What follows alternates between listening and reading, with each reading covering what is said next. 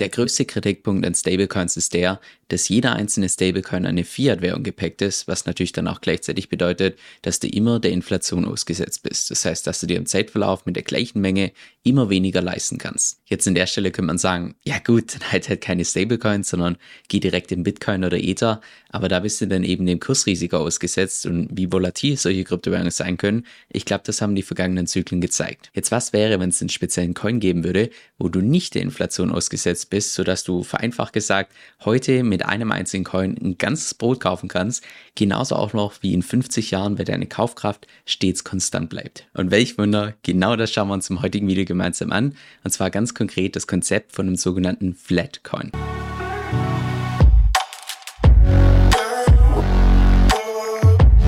Hi, mein Name ist Kevin Söll und auf meinem Kanal lernst du über alles, was mit DeFi zu tun hat, Decentralized Finance, inklusive auch verschiedenen Strategien, wie du damit einen Cashflow aufbauen kannst. Jetzt im heutigen Video schauen wir uns mal konkret das Konzept von einem sogenannten Flatcoin an. Und zwar wurde das Konzept von Flatcoins erst so wirklich populär, als Brian Armstrong, der CEO von Coinbase, im August 2023 zehn Ideen geteilt hat, die seiner Meinung nach am aufregendsten sind im Kryptomarkt. Und auf der ersten Stelle war direkt dieser Flatcoin, also quasi eine Kryptowährung, die den CPI trackt, also die an den CPI, den Consumer Price Index bzw. Verbraucherpreisindex entsprechend gekoppelt ist. Und zwar wird der CPI, der Consumer Price Index, benutzt, um die Inflation zu berechnen, indem man sich einfach anschaut, wie sich ein gewisser Warenkorb an Gütern preislich entwickelt im Vergleich zum Ausgangswert. Jetzt, wenn es so ist, dass die Preise immer teurer werden, dann spricht man von einer Inflation, was wir beispielsweise jetzt in den letzten ein, zwei Jahren ziemlich stark gesehen haben. Wenn die Inflationsrate abnimmt, dann spricht man von einer Disinflation. Und wenn wir sogar unter den Ausgangswert gehen, dann spricht man von einer Deflation. Und dieser Warenkorb an Gütern setzt sich im Prinzip zusammen aus unterschiedlichen Kategorien, für die der durchschnittliche Bürger jedes einzelne Jahr Geld ausgibt,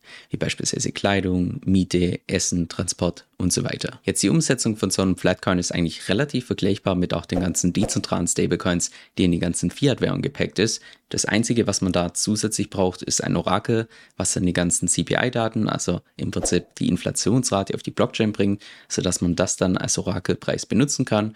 Und dann braucht man eigentlich nur ein normales Borrowing-Protokoll, wie jetzt beispielsweise Liquidity, wo man verschiedene Kryptowährungen als Kollateral unterlegen kann und dann diesen Flatcoin entsprechend minden kann. Und dann sorgen im Prinzip die ganzen Peg-Mechanismen dafür, dass sich diese Flatcoin preislich nahezu eins zu eins gleich bewegt, wie hier beispielsweise die CPI-Daten von den USA. Das heißt, wenn jetzt beispielsweise hier die Inflation ansteigt, dann steigt auch der Preis von diesem Token entsprechend an. Genauso auch umgekehrt, wenn die Inflation fällt, dann wird der Token auch günstiger. Der größte Vorteil von Flatcoins ist folglich, dass du dann nicht mehr der Inflationsrate ausgesetzt bist.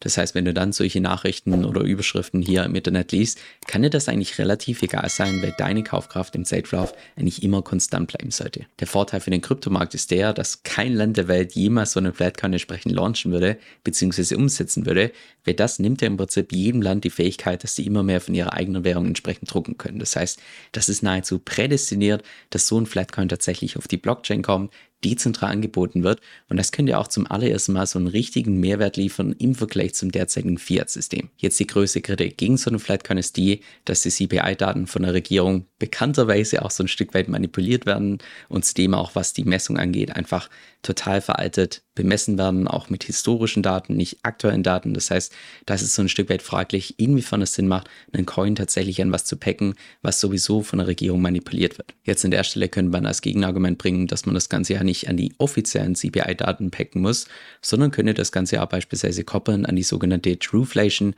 die im Prinzip eine Berechnung ist von einem unabhängigen Unternehmen, die deutlich akkurater ist, deutlich mehr Werte mit integriert, wo die Werte auch in Echtzeit jeden einzelnen Tag hier entsprechend aktualisiert werden. Das heißt, das ist so ein Stück weit, wie der Name schon verrät, die truere, also die wahrere Inflationsrate. Und noch der zweite berechtigte Kritikpunkt an diesem Flatcoin, und zwar ist für jede einzelne Person natürlich die Inflationsrate anders, weil wenn du jetzt beispielsweise jemand bist, der sehr viel Benzin braucht und in dieser ganzen Kategorie ist ausgerechnet der Benzinpreis das, was am stärksten am Preis zugenommen hat und du einfach deutlich mehr als der Durchschnitt dafür ausgibst, dann bedeutet das natürlich auch, dass deine individuelle Inflationsrate deutlich höher ist als die vom Durchschnittsbürger.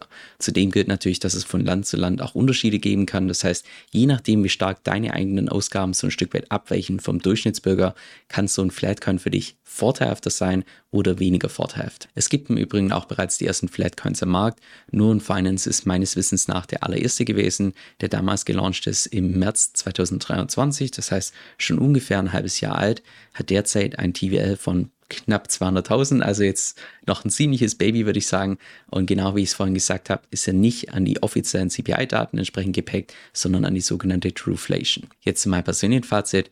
Also ich selbst finde das Konzept von so einem Flatcoin eine unglaublich interessante Geschichte, weil dir dann im Prinzip als Konsument es komplett egal sein kann, wie hoch derzeit die Inflationsrate ist, weil du quasi ja deine Kaufkraft einfach immer behältst. Gleichzeitig denke ich mir dadurch, dass kein Land der Welt sowas je umsetzen würde, weil wie gesagt, die könnten dann nicht mehr selbst Geld drucken, würde ich auch sagen, dass sowas einfach prädestiniert ist für die Blockchain.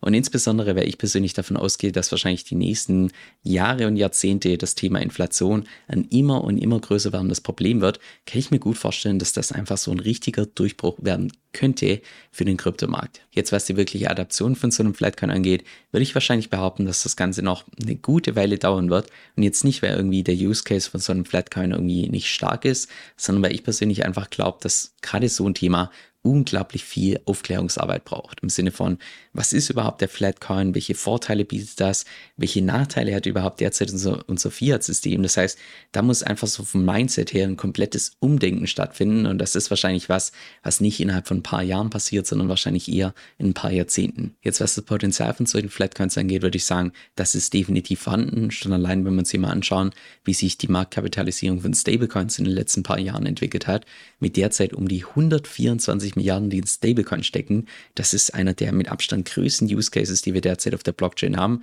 Schon allein, wenn du das mal vergleichst mit dem DeFi-Space, das ist mehr als dreifach größer als der gesamte DeFi-Space, was momentan an Kapital in Stablecoins drinsteckt.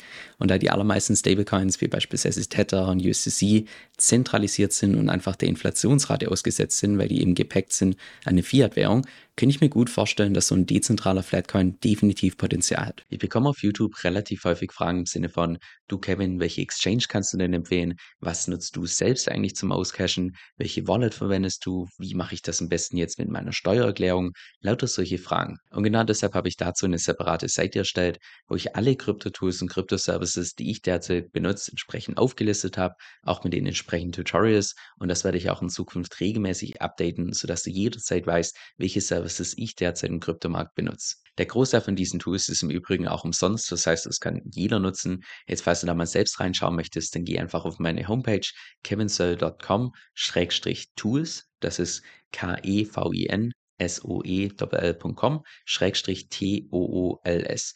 Und da kannst du dann einfach mal selbst durchschauen und schauen, was für dich selbst relevant ist.